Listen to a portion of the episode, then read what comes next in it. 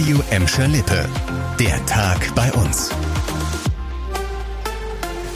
Mit Chantal Teubert, hallo zusammen. Gelsenkirchen soll immer schöner werden. Es ist ja schon so einiges geplant und wird auch kräftig unterstützt. Heute haben wir es schwarz auf weiß bekommen. NRW-Bauministerin Ina Scharrenbach hat uns einen Förderbescheid vorbeigebracht. Fünf Millionen Tacken für Gelsenkirchener Schrottimmobilien sind jetzt schon mal eingetütet. Und damit sollen jetzt möglichst zackig marode Gebäude gekauft werden. Und zwar im Gelsenkirchener Süden, in Scholven und in Horst. Und die die sollen dann ordentlich aufgemotzt werden oder eben abgerissen und durch schicke Neubauten oder nette Parks ersetzt werden. Und dann sollen ganze Stadtteile in frischem Glanz erstrahlen. So ungefähr 500 Schrottbuden hat die Stadt auf dem Zettel. Und dafür sollen vom Land und Bund bis zu 100 Millionen locker gemacht werden. Damit kann man bestimmt so einiges aufhübschen. Ne? Auch der Gelsenkirchener Hauptbahnhof soll ja pünktlich zur EM im nächsten Sommer bei uns aufpoliert werden. Und in Zukunft sollen uns die Anzeigetafeln da auch nicht mehr so oft schlechte Laune machen. Mit so Infos wie Zug fällt aus, 20 Minuten Verspätung, pipapo. Pendler bei uns, die zum Beispiel mit der S9 oder dem RE44 unterwegs sind, hatten es diese Woche wieder besonders schwer. Klassiker Personalmangel.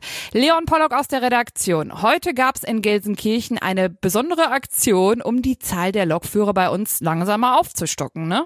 Genau, ein Bahn-Speed-Dating. Da haben sich Quereinsteiger, die Lokführer werden wollen, ja mit zukünftigen möglichen Arbeitgebern zusammengetan. Die haben sich dann so an Stehtischen unterhalten, ne, eine Limo und ein paar Kekse dazu.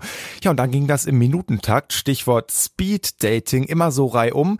Jeder mit jedem. Es war auf jeden Fall gut was los. Mehr als 200 Quereinsteiger waren mit dabei. Mhm. Mhm, also gut 200 Menschen, die uns vielleicht in ein paar Monaten schon von A nach B bringen. Was sind das für Menschen? Also das sind ja wahrscheinlich nicht die klassischen 18-Jährigen, die gerade von der Schule kommen, oder? Nee, die waren natürlich schon was älter und haben vorher teilweise auch was anderes gemacht. Ich habe zum Beispiel einen ehemaligen Fliesenleger getroffen, der jetzt Lokführer werden will.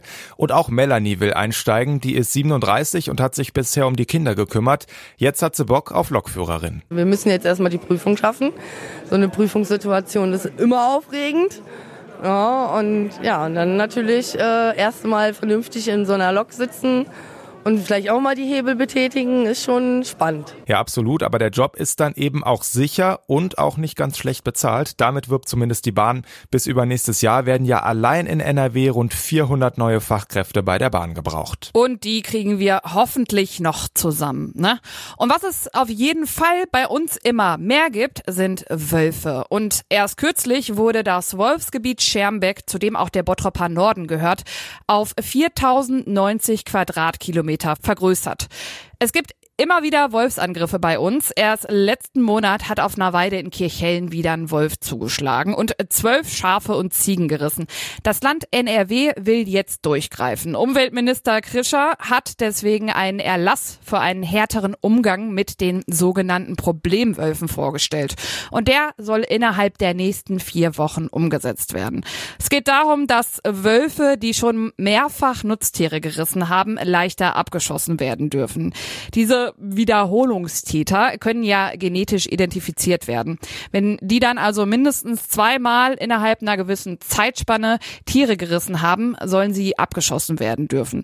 Vorausgesetzt, sie haben dafür Schutzzäune überwunden, die zu dem Zeitpunkt nicht kaputt und mindestens 90 Zentimeter hoch waren.